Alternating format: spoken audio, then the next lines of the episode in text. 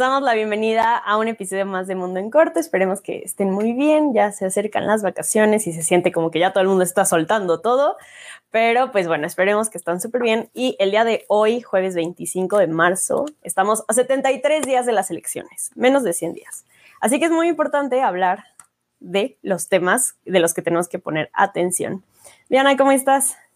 Hola, Cari, hola a todos. Muy contenta. Ando de buenas. Le estaba diciendo a Cari antes de empezar a grabar que estaba viendo un stand-up. Estaría bueno recomendar algunos, no sé, en las cinco recomendaciones. Es que a veces no queremos recomendar ciertas cosas porque sentimos que no es el giro del mundo en corto, pero. Pero, pues pero sí les gusta. Sí, ¿no? vale la pena. Díganos, por favor, que sí les gustan nuestras recomendaciones. Para empezar a recomendar un poquito más de todo un poco. Al final de cuentas, sí, ¿no? No nos podemos estar sesgando. Eh, entonces, estoy muy de buenas pero hablar un poquito de las elecciones y creo que muchos ya estamos un poquito medio hartos del tema electoral, sobre todo porque las propagandas, los spots, todo esto ya sabemos que es como lo de siempre y terminamos en ese punto de ¿y por quién votarías? Pues por el menos peor, por quién es el menos peor y cómo va la situación. Entonces, justamente coincido contigo, Cari, creo que es muy importante sentarnos a discutir temas que son súper allegados a las al proceso electoral y sobre todo a nuestra realidad, porque sí, el poder debería estar en nosotros, ¿no? Nosotros los ciudadanos que al final de cuentas tenemos la INE, que al final de cuentas vamos a depositar un voto a la urna y a marcar se supone que la diferencia, sobre todo en un sistema democrático ideal, ¿no?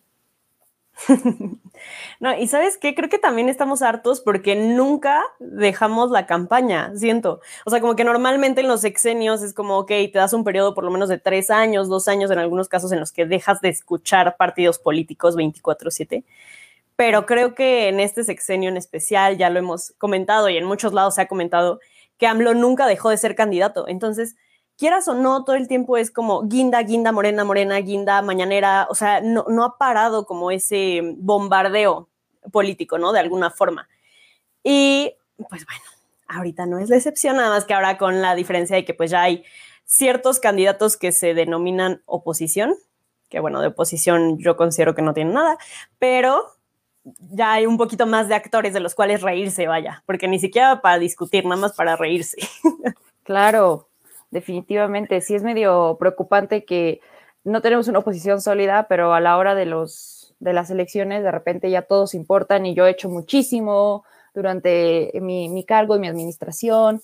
Ya recordemos que desde la reforma electoral de 2014 la, reelección en cargos como de, diputación está permitida y ya muchos, muchos diputados y diputadas de congresos locales pidieron su, su licencia y ahí van a pedir la reelección y la crítica es, ajá, ¿qué hiciste? Estás pidiendo que vuelva a votar por ti y que cumpliste, ¿no? Que de todo me acabo de enterar que eres la diputada de mi distrito o el diputado de mi distrito y ahora tengo que volver a votar por ti. ¿Cuál es la lógica? Entonces, eh, sí hay muchísimo descontento y muchísima desconfianza, no solamente en la institución que conlleva la responsabilidad de todo el proceso, sino también en, la funcionalidad de un voto, ¿no? Yo soy fiel creyente de que no importa, o sea, que el sistema podrá estar muy mal, pero si no nos movilizamos, pues va a seguir igual pero esto es lo que lleva un fastidio y un hartazgo social que, que pues muchas veces lleva a la renuncia de un voto.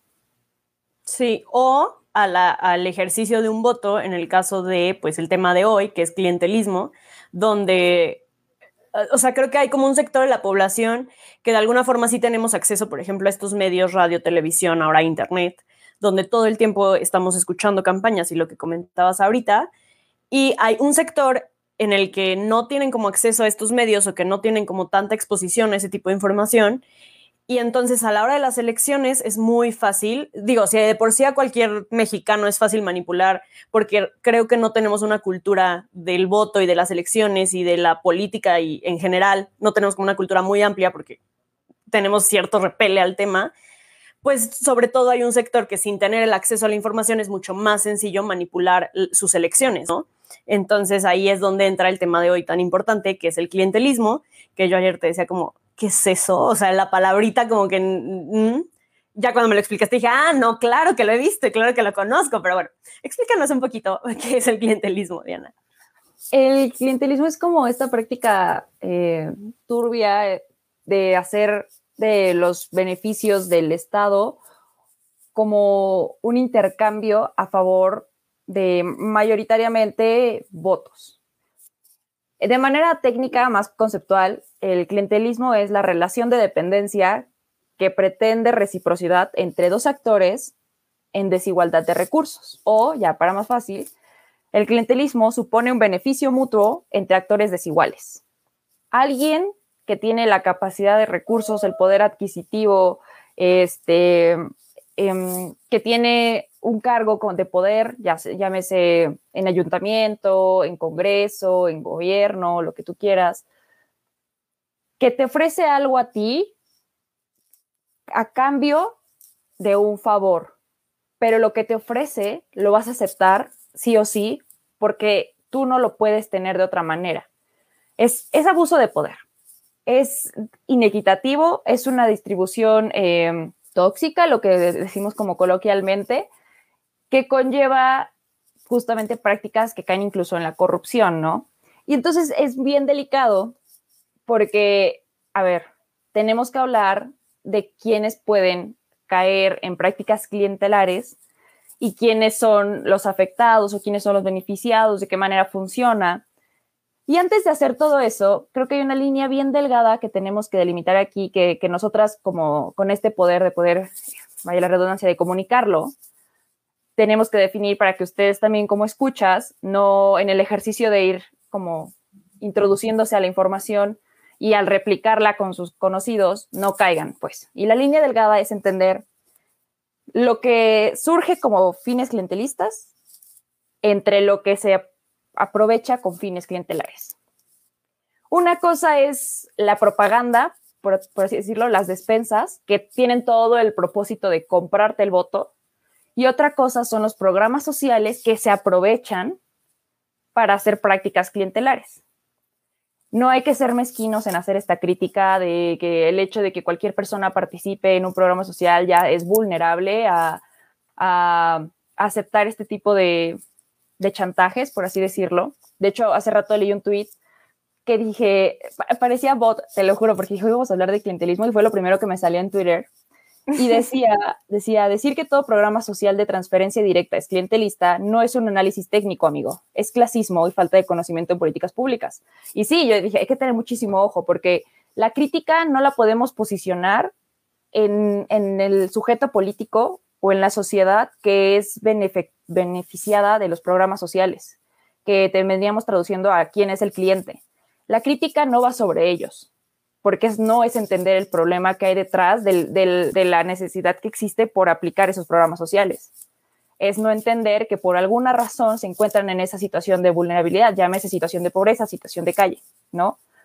Entonces, la crítica del clientelismo y del por qué no tiene que existir, del problema, tiene que asentarse siempre en los actores que tienen el poder, los actores que, que en esta subordinación abusan de sus facultades, por ahí tiene que ir la crítica de entender el clientelismo como un, efecto no deseable en una democracia y como el, resultado también de, un, de, una, de una democracia que, que, claramente no está bien definida y que hay un abuso total de las responsabilidades. Claro, y como dices, o sea, normalmente en los problemas eh, sociales tendemos a decir como es culpa de quien lo consume, ¿no? De alguna forma. Pero en estos casos estoy muy de acuerdo en que la crítica no debe recaer sobre esas personas que llegan a vender su voto, ¿no?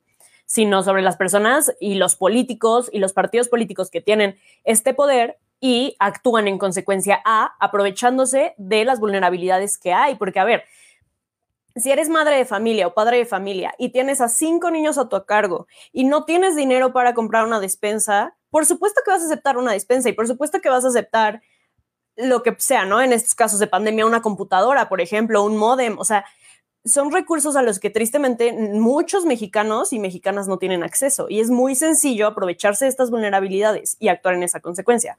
Ahora, mi pregunta sería, eh, bueno, primero contestando a, la pregunta de Edgar Rivas, creo que ya le diste como un poquito de contexto de que si existe alguna diferencia entre el asistencialismo y el clientelismo. El asistencialismo, desde mi punto de vista, no va directo a conseguir votos de alguna forma. Es creo que una forma de gobernar, tal vez no óptima, no estoy muy de acuerdo con el asistencialismo, pero no es, digamos que una, una práctica eh, ilegal, ¿no? Por así decirlo. ¿Cómo lo ves tú? Sí, coincido contigo. O sea, me parece que el, asistencialismo per se no, no se traduce en clientelismo. pero se puede utilizar para prácticas clientelares, definitivamente. Y mucho tiene que ver con esta diferencia, perdón, con esta diferencia entre el estado de bienestar y el estado clientelar. El estado de bienestar, que es mucho por lo que creo que siempre hemos pugnado en este programa, es que el Estado tiene que ser el actor responsable y proveedor de garantizar la seguridad de los ciudadanos, de garantizar derechos, de, cubrir las necesidades básicas de su población. Ese es un estado de bienestar. El Estado se convierte en el benefactor porque es este modelo en el que al final de cuentas hay un responsable de teoría política, creo que ya lo hemos abordado aquí todo, que a nosotros al ceder ciertos derechos, como son, y, responder a ciertos compromisos definidos en la Constitución o lo que tú quieras, lo que esperamos a cambio es que sea, se exista, exista la cobertura total de lo que necesitamos para desarrollarnos plenamente. Ese es un estado de bienestar, eso es a lo que tendríamos que estar aspirando, eso es lo que sí se tendría que estar cumpliendo. El estado clientelar, clientelar por otro lado, es lo que quizá muchas veces sucedió con, un gobierno como del PRI, por ejemplo. Eh, en esta idea de estar, de pretender beneficencia, de pretender que el Estado se está haciendo responsable, abusaba y creaba de repente sindicatos, de repente colectivos, de repente un montón de cosas de quienes después se colgaban para mantener el poder. No era ayudar para ayudar al país, era ayudar para ayudarse. Y a ver, ahora, ¿cuál es tu crítica eh, respecto a los programas sociales? Porque desde mi punto de vista, los programas sociales, a pesar de que no van orientados per se a una política, o no es un per se una política clientelar, creo que sí tienden a generar un banco, por así llamarlo, de posibles votos en un futuro, ¿no? Sobre todo por las características que tienen los programas. Pero creo que también esta percepción mía ha sido muy orientada eh, sobre la información que yo he consumido, que sí de alguna forma tiene cierto sesgo de crítica hacia, hacia Morena, ¿no? Y AMLO directamente. Pero a lo mejor desde el punto de vista, pues, politólogo y desde tu infinita sabiduría, tu, tu percepción es distinta. Sí, o sea, creo que hay que ser súper imparciales. Los programas sociales son buenos. Las políticas públicas tienen un propósito. Son siempre estas iniciativas que buscan mejorar las condiciones de, una, de un sector vulnerable, de, un, de una proporción de la sociedad, de alguna manera para homologar el acceso a las oportunidades de desarrollo, para garantizar los derechos, para cumplir con un Estado benefactor, ¿ok? Es más o menos por ahí va la cosa. El problema aquí es que no son, el, reto no es aceptar que un programa social es necesario, creo que eso es muy obvio, ¿sí? O sea, si, si la gente no tiene acceso a un, ingreso básico, sobre todo, por ejemplo, en la población eh, mayores de 60, que también ya es un reto encontrar un empleo, no está mal que el Estado se haga responsable y se comprometa a eh, garantizarles un ingreso que también es súper austero, 3 mil pesos, 2 mil pesos es súper poquito, pero ok, eh, algo es algo, ¿no? Algo es mejor que nada así se lo gasten en caguamas, como le gusta decir a Naya. ok, más vale que alguien tenga para poder comprarse un gancito a que no tenga ni para comprarse una conchita, tía rosa, lo que quieran. Depositen dos mil pesos para caguamas a mundo en corto, por favor. el problema no son las caguamas, el problema es porque la gente solamente gana dos mil pesos, ¿no? Pero aquí, aquí no se desperdicia, aquí lo que sea es bueno, ¿eh? Y, y sí es cierto, creo que hay que ser bien críticos porque no, no solamente es los medios que consumimos, es la estructura que ha creado toda la cuarta transformación para implementar estos programas. Y es un hecho. A ver, en 2018, Andrés Manuel López Obrador reconoce que el problema de las políticas públicas, del por qué no funcionan y todo, es porque hay muchísimo fraude, porque hay muchísima mala implementación, porque hay abusos de poder, porque los recursos no llegan al beneficiado. Y eso es cierto, hay muchísimos retos de gestión y de implementación en políticas públicas. Podríamos llevarnos todo un programa a entender cómo funcionan las políticas públicas desde la evaluación y todo esto desde un árbol de problema, ¿no? Para entender cuál es el verdadero problema que estás atacando. Ajá, la pobreza es grandísimo. ¿Qué de toda la pobreza vas a empezar a atacar? Entonces, en, este misma, en esta misma lógica, Andrés Manuel López Obrador dijo, no funciona. O sea, los recursos no llegan a quien tendría que llegar. Ok.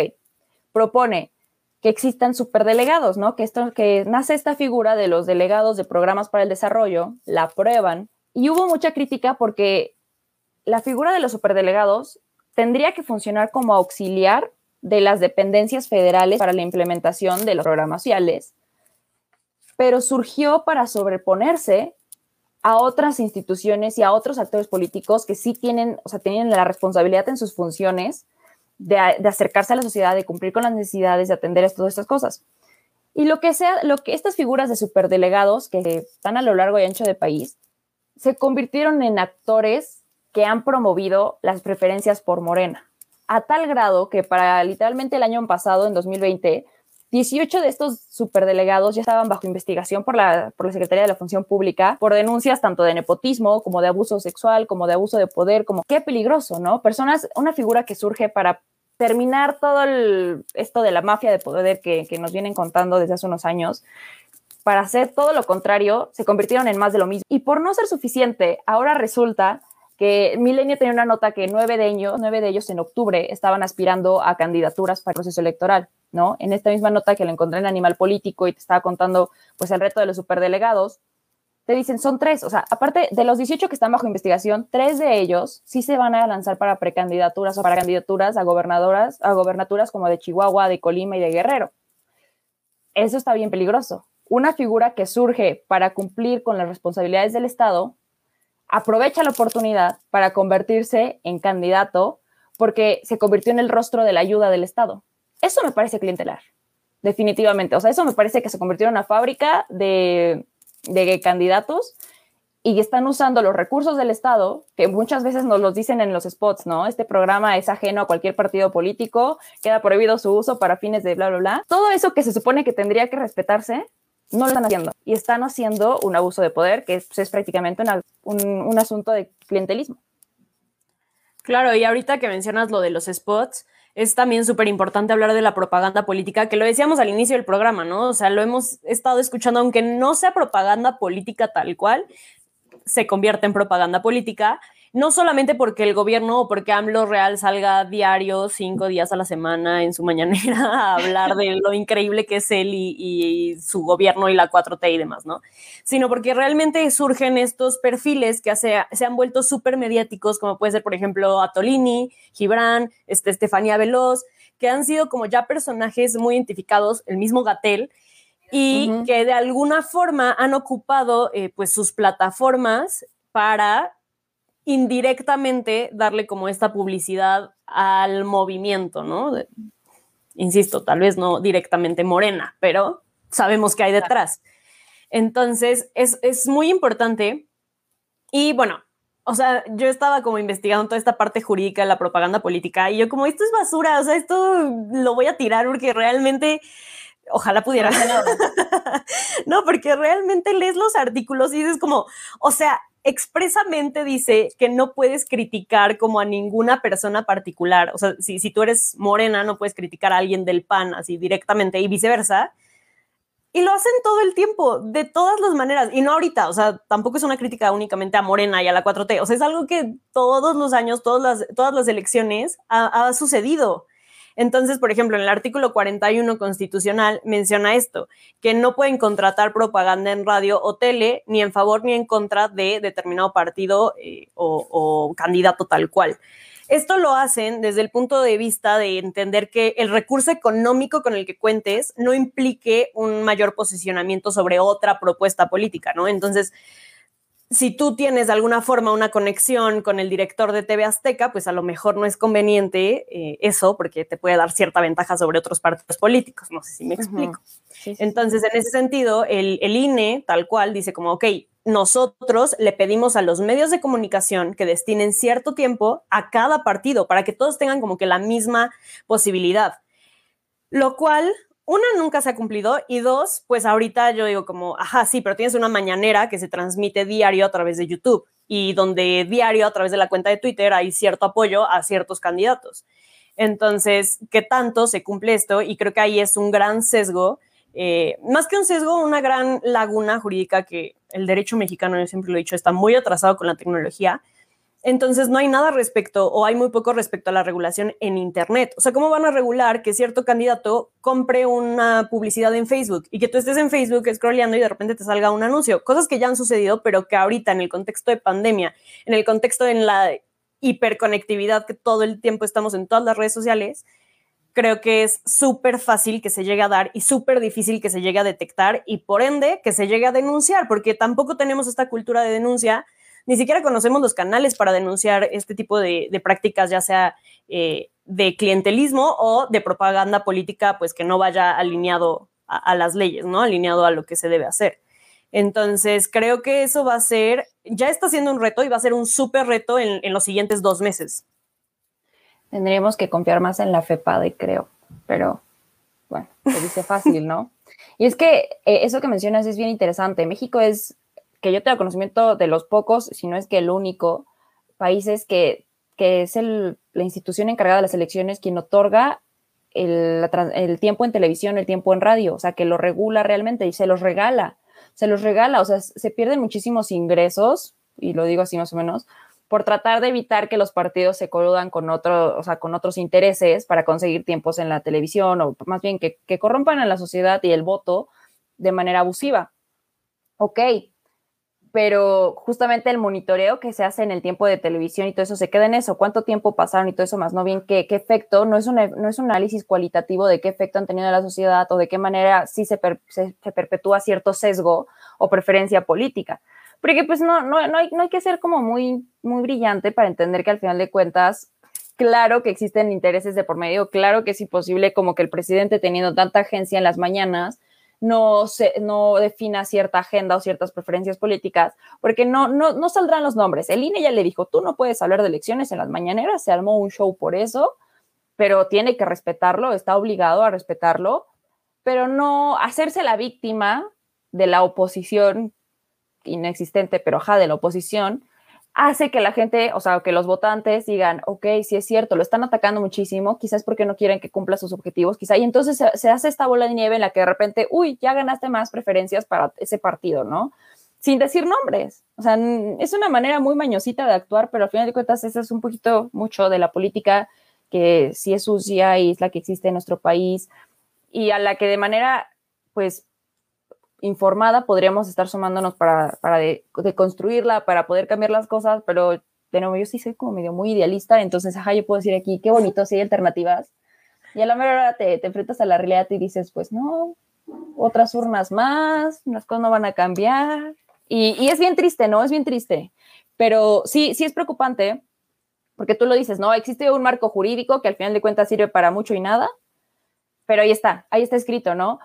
Y el problema es que atendiendo a las posibilidades y los recursos con los que sí cuentan los partidos, hasta qué punto dar eh, un botón, por ejemplo, un botón de vota por mí, una bolsita de, este, de estas ecobolsas ya para ir súper con pan contigo o lo que tú quieras, no es una práctica de, que busca distorsionar tu voto. O sea, sí es una práctica que fomenta el voto, porque los partidos por responsabilidad social tienen que fomentar que los ciudadanos votemos.